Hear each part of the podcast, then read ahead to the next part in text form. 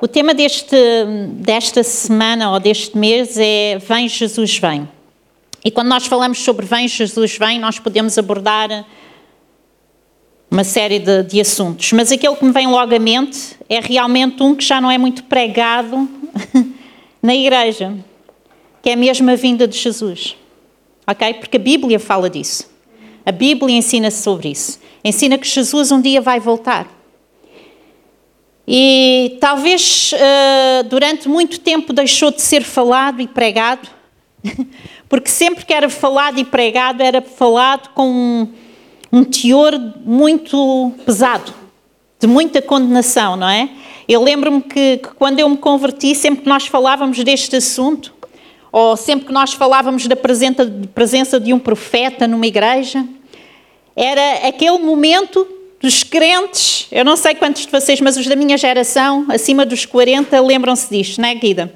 É? Era aquele momento em que nós ficávamos ali com medo. E agora o que é que ele vai dizer? O que é que ele vai revelar sobre a nossa vida? O que é que vai ser? Né? Ele vai expor os meus pecados, expor a minha vida. E, e, e quando falávamos acerca da vinda de, de, Jesus, também era um pecado assim. Era o peso, né? o fardo, o temor, porque Jesus ia voltar. E eu tinha que estar pronta porque Jesus ia voltar. E eu creio que cada vez mais a igreja vai tendo mais entendimento das coisas e sabe que o amor de Deus não condena, o amor de Deus liberta. Amém? E sabe que o amor de Deus perdoa. E sabe que o amor de Deus dá vida. E sabe que o amor de Deus transforma e sabe que o amor de Deus tem poder para fazer coisas que nenhum outro homem, nenhum outro nome ou Deus confessado por boca humana tem poder para fazer na nossa vida. Então, quando nós falamos da vinda de Jesus, nós estamos a falar daquele que de alguma forma pode tocar na tua vida num minuto e transformar todas as situações e transformar todas as circunstâncias, todo o bloqueio da tua mente, toda a doença do teu corpo, toda a doença da tua alma, toda a depressão. Então, quando nós falamos da vinda de Jesus, nós estamos a falar daquele amor perfeito que derramou tudo para nos dar tudo.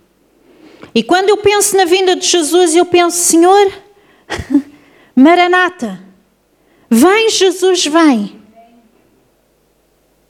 Mas a Bíblia adverte-nos que até que Ele venha, até que Ele venha, nós não devemos ser passivos. Esta semana eu tive o privilégio de.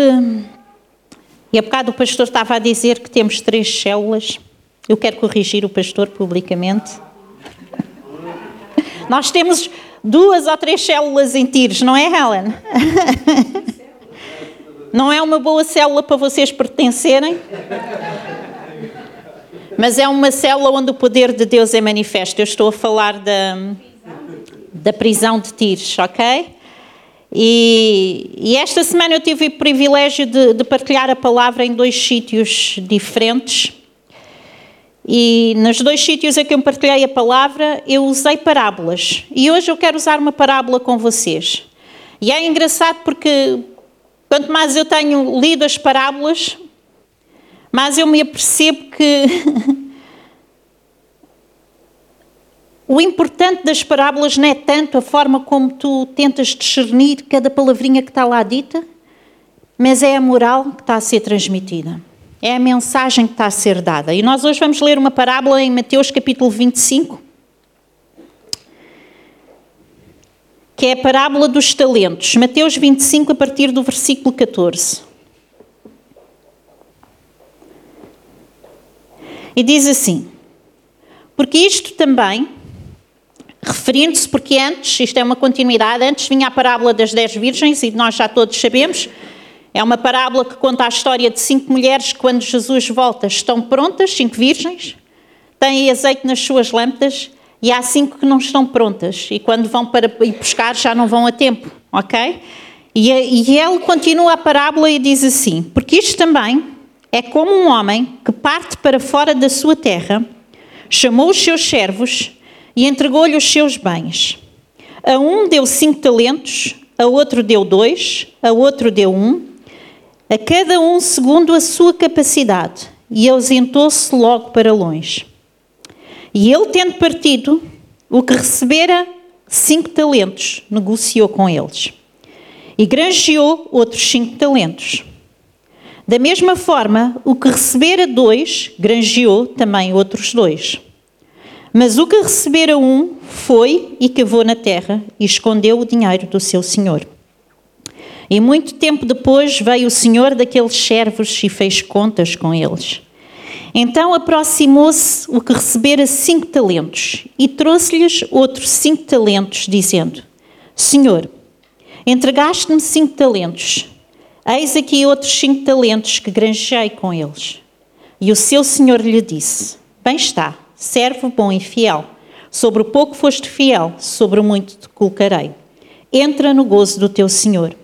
E chegando, chegando também o que tinha recebido dois talentos, disse: Senhor, Entregaste-me dois talentos, eis que com eles granjeei outros dois talentos.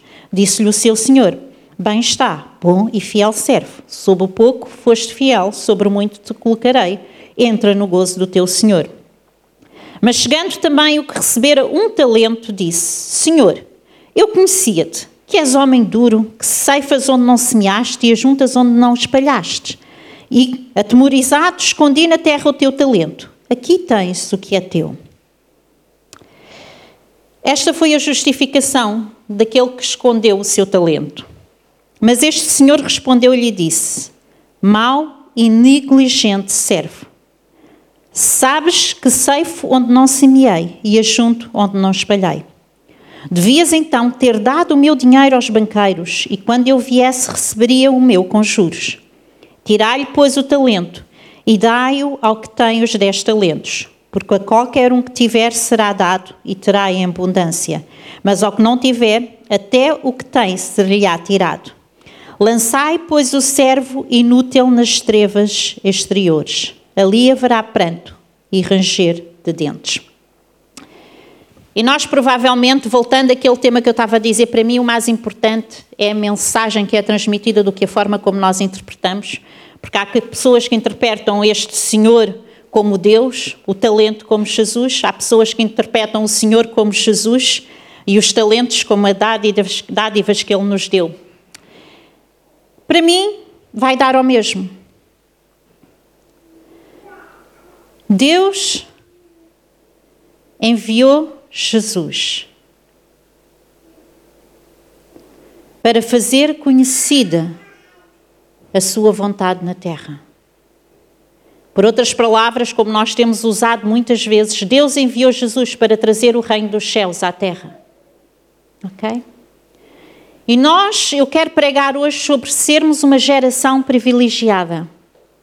Porque eu considero que nós, de todas as gerações, somos a geração mais privilegiada.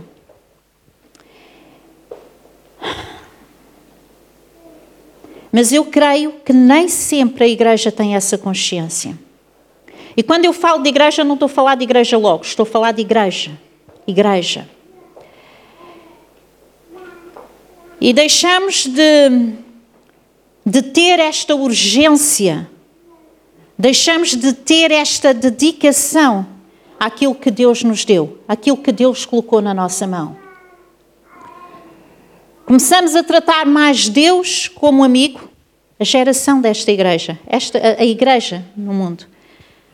Preocupa-se tanto com o amor de Deus, com a amizade de Deus, mas esquece que o Senhor, que Deus é Senhor e que Ele também é justo. Ok? E esta parábola retrata isto. Retrata exatamente aqueles que conhecem Deus e agarram ok? Seja Jesus na tua vida, seja a palavra de Deus, porque Jesus é a boa nova. Tu não podes separar Jesus da palavra. Entendemos isto? Ou aqueles que ouvem, têm a oportunidade de receber, têm a oportunidade de aceitar Deus na sua vida e não o fazem. Escondem o tesouro que lhes foi revelado.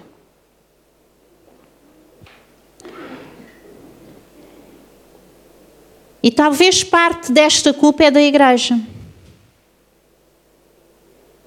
Porque nós somos aqueles que fomos chamados para dar fruto. Eu, quando olho para esta parábola, eu vejo cada membro da igreja como aquele que tem os cinco talentos, que tem os dois talentos para multiplicar. Ai, mas porquê que tu dizes isto? Porque se eu continuar, diz que o que tinha um talento é lançado fora e é colocado num lugar de ranger de dentes e de pranto. Se nós olharmos para esta, esta expressão noutras partes da Bíblia, nós estamos a falar da justiça de Deus e da separação que Ele um dia vai fazer entre aqueles que creem e aqueles que não creem. Então, a minha pergunta, quando eu nos coloco naqueles que, que devemos multiplicar e fazer algo com aquilo que nos foi dado, a minha pergunta é: igreja, o que é que nós temos feito com aquilo que Deus nos deu? O que é que eu tenho feito com aquilo que Deus me deu? E é engraçado porque se calhar aquele servo que tinha um talento pensou que tinha muito pouco, não é? E os outros até tinham mais. Mas quando o Senhor olhou, disse: O pouco que eu te dei, tu foste fiel. Para Deus, para o Senhor, aparentemente aquilo que ele tinha deixado era pouco. E porque era pouco, ele foi fiel sobre o pouco e ele lhe acrescentou muito. Às vezes nós estamos à espera daquela grande revelação de Deus em que o Senhor vai revelar o meu ministério, o Senhor vai revelar os meus dons, o Senhor vai revelar né, uh, as funções que eu vou exercer. E esquecemos daquilo que Deus já nos deu. O que é que tu estás a fazer com o que Deus já te deu. Porque Ele diz que se eu for fiel naquilo que Ele me deu, então Ele vai me colocar sobre um muito.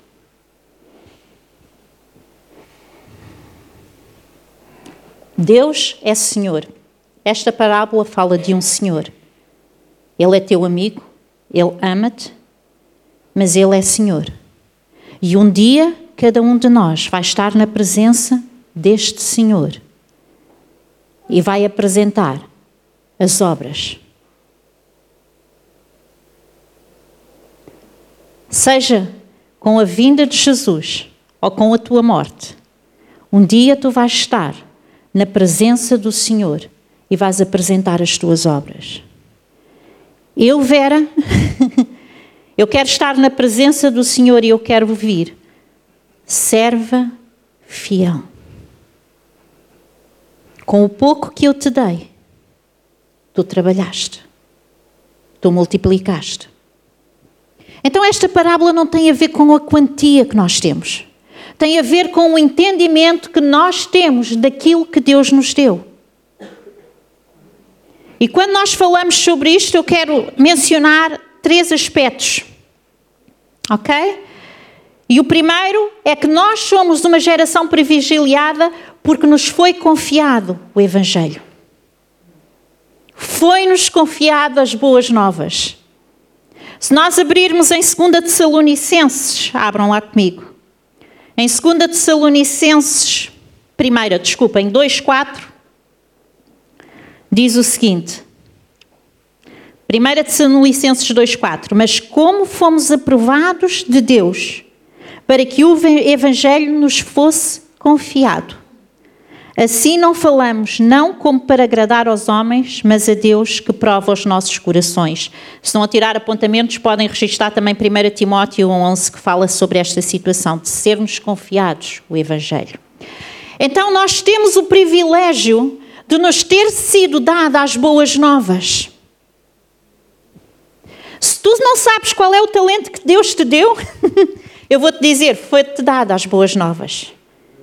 Tu tens nas tuas mãos as boas novas. E nós, mais do que qualquer outra geração, podemos dizer que podemos dizer que temos literalmente as boas novas nas nossas mãos. Coisa que outras gerações não tinham.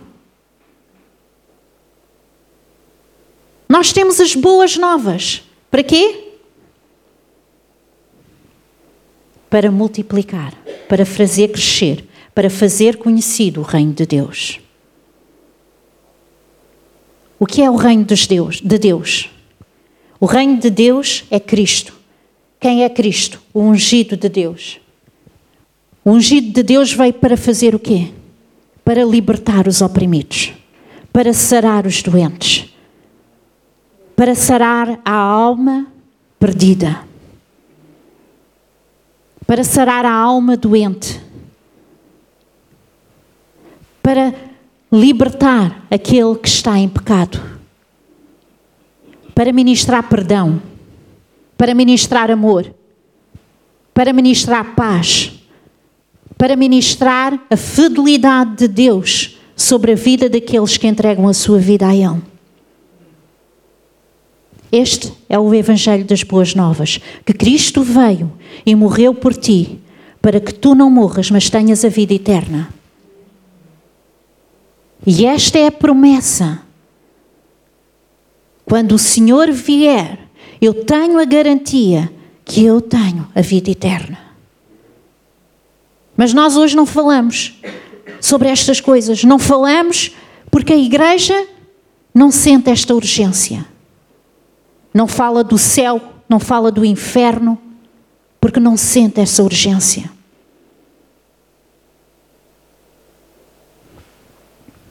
E quando o Senhor vier, o que é que tu fizeste com as boas novas que Ele te entregou?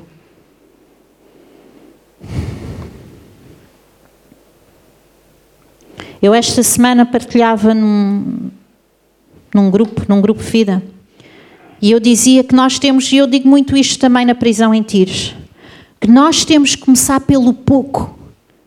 Como eu estava a dizer há bocado, nós ansiamos muito Queremos fazer logo muito. Começa pelo pouco. Quem é a pessoa que está oprimida ao teu lado? Ela precisa das boas novas. Quem é a pessoa que está doente ao teu lado?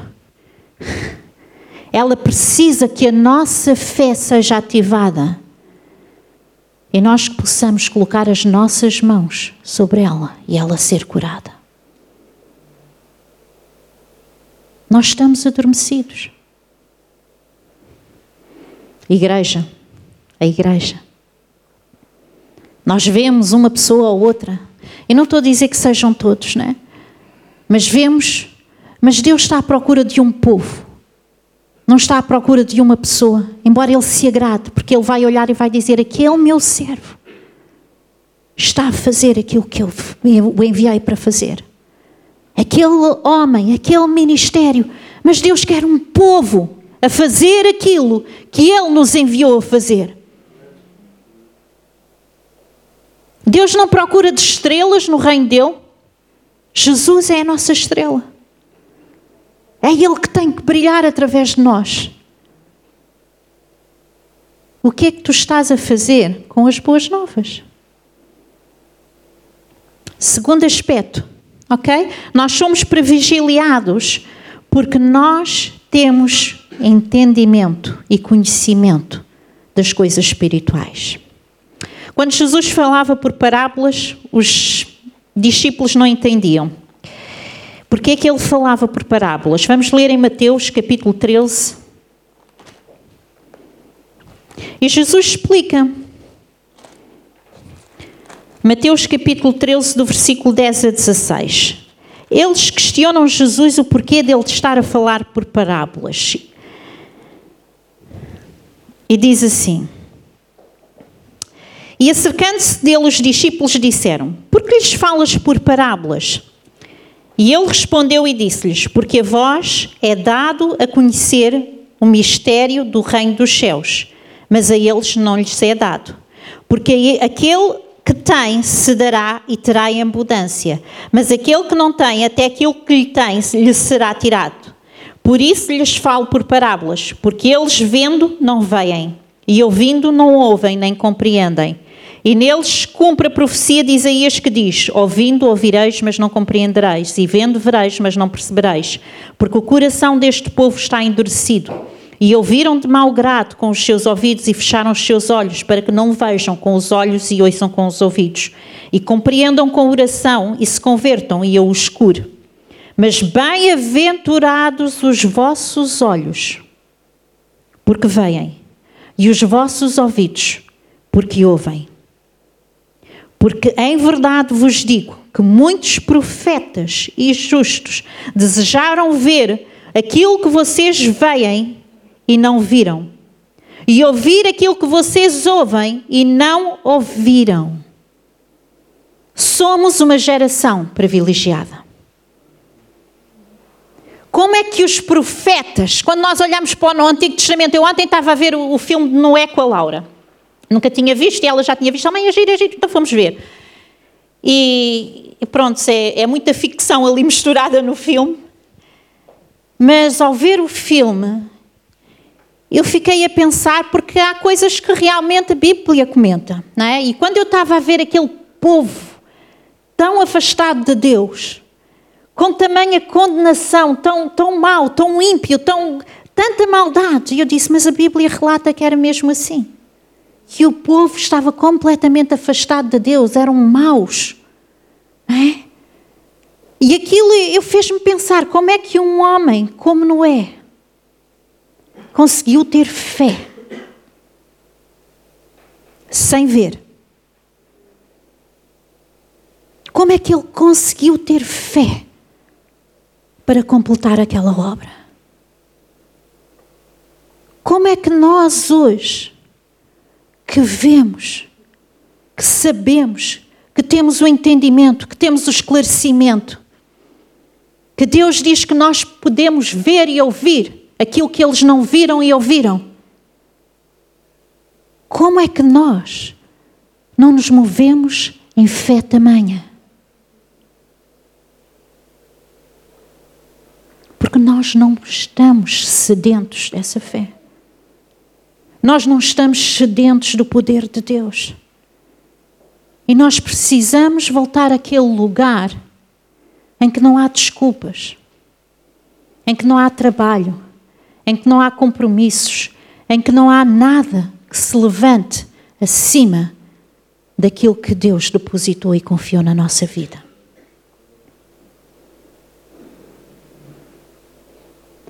O mundo precisa de ser atraído pelo povo de Deus. Mas para ser atraído, ele precisa mais do que palavras. Ele precisa de ver o poder de Deus. Igreja, nós temos que começar a orar para que o sobrenatural aconteça através das nossas vidas. Nós temos tido muita fé para resistir nos maus tempos. Nós temos tido muita fé para perseverar em dificuldades. E é bom, é importante, porque Deus também nos dá fé para isso. O apóstolo Paulo, ele tinha fé para isso. Ele passou talvez por maiores provações do que alguma vez nós vamos passar na vida. Por agressões, por prisões, por calamidades. E ele teve fé para preservar durante esse processo mas ao mesmo tempo ele não perdeu a fé para ver Deus operar em poder através da sua vida. Então tu não precisas de ter fé somente para resistir. Tu precisas de ter fé para ser ativo no poder de Deus. Porque no meio dessas provações todas que ele parou, ele não parou, passou, ele não parou para dizer agora não posso. Agora não posso porque eu estou a viver as minhas batalhas. Eu estou a enfrentar as minhas lutas e estou a orar para que Deus me dê força para ultrapassar estas lutas. Ele não parou. Ele continuou a anunciar as boas novas. Ele continuou a ser usado em poder, em curas, em milagres, em poder. Nós temos que pedir a Deus esse mesmo poder. Senhor, ativa a minha fé. Ativa a minha fé, porque eu preciso que as pessoas vejam que tu és um Deus vivo, que ages em poder. E quando eu falo, não são só palavras de amor, não são só palavras de esperança, mas são palavras de poder que saem da minha boca.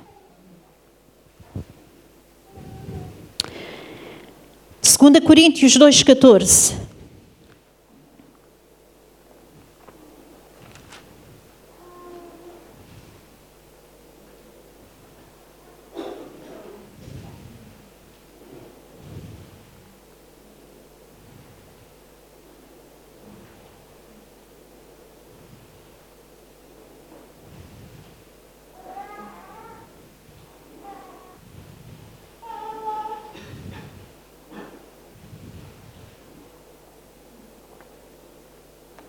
Estava a ler o capítulo errado, estava a dizer isto não bate certo, não era isto que eu queria. Diz assim: E graças a Deus que sempre nos faz triunfar em Cristo, e por meio de nós manifesta em todo lugar o cheiro do seu conhecimento. Porque para Deus somos o bom cheiro de Cristo, nos que se salvam e nos que se perdem. Qual é a garantia? Sempre nos faz triunfar em Cristo. Nós temos esta garantia. Então, no meio das nossas provações, no meio das nossas lutas, nós temos que ter fé e olhar para a certeza daquilo que Deus falou. Isto é fé. Mas ao mesmo tempo, como ele diz, devemos manifestar em todo o lugar o bom cheiro de Cristo e o seu conhecimento. Porque para Deus somos o seu bom cheiro. O que é que Deus depositou na nossa vida? Qual é o nosso talento? As boas novas. Qual é o nosso talento? Transportar em nós o conhecimento de Cristo e o cheiro dele em todo o lugar. É assim que nós vamos multiplicar aquilo que Deus nos deu. É que em todo lugar que nós estamos, nós temos o conhecimento de Cristo para qualquer pessoa que esteja ao nosso lado. E ao trans transportarmos isso para a vida de outra pessoa, essa pessoa vai ter o conhecimento de Cristo. E ela vai ver, e ela vai poder ouvir. E ela vai poder transportar o conhecimento de Cristo que tem nela para outra pessoa. E de repente, o talento que Deus te deu está a ser multiplicado.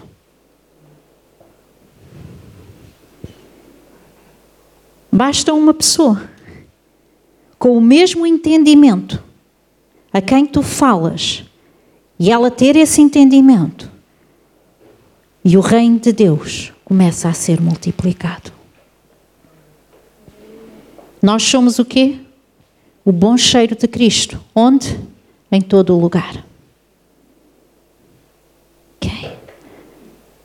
Nós fomos chamados para dar fruto. Nós não somos aquele servo que vai para a perdição.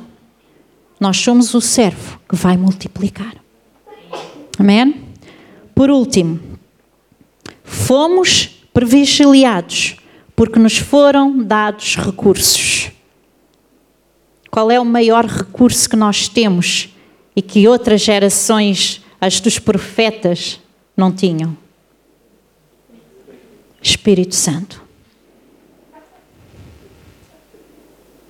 Onde quer que tu vás, se não souberes o que falar, qual é a garantia? Ele fala por ti. Então, se o teu medo tem sido, eu não sei o que dizer, eu não sei o que falar, não tem nada a ver contigo, como eu dizia esta semana.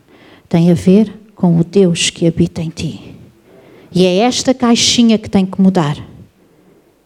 Quando eu imponho as mãos sobre uma pessoa porque ela está enferma, não tem a ver comigo. tem a ver com o Deus que está em mim. Então nós temos que começar a, a mudar a nossa mentalidade, porque nós ficamos com medo, não é? Nós começamos a pensar logo, e agora vou orar, o que é que vai acontecer? Não tem nada a ver comigo. Não tem nada a ver contigo.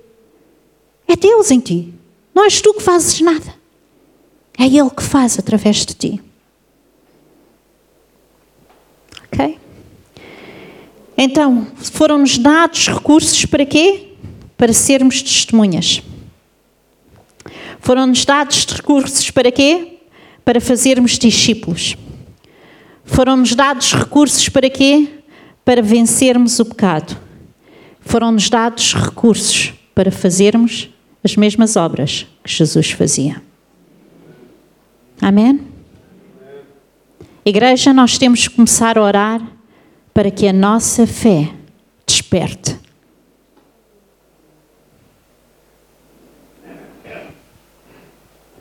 Nós temos que começar a mover-nos na autoridade que Jesus nos deu.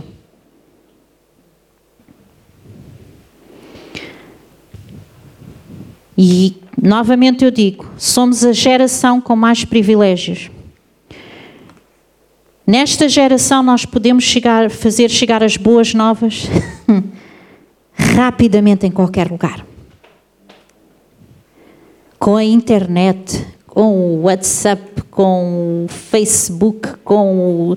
Eu não sei. É, são tantas que eu já nem conheço. As minhas filhas sabem o nome de todas. Com os meios de transportes que nós temos agora. Com a Bíblia que nós transportamos agora no nosso telemóvel. Nós temos os recursos que outra geração nunca teve para fazer multiplicar o nosso talento. O que é que tu queres que Jesus diga? Venha Ele na nossa geração, ou quando tu estiveres na presença dEle, e Ele te perguntar: o que é que tu fizeste com os talentos que eu te dei? Ok? E esta é a palavra que eu quero deixar com a igreja hoje, porque eu creio que a mentalidade da igreja tem que mudar. E nós temos que começar a ver coisas novas acontecerem. Porque Deus em nós tem todo o poder. Amém? Deus vos abençoe.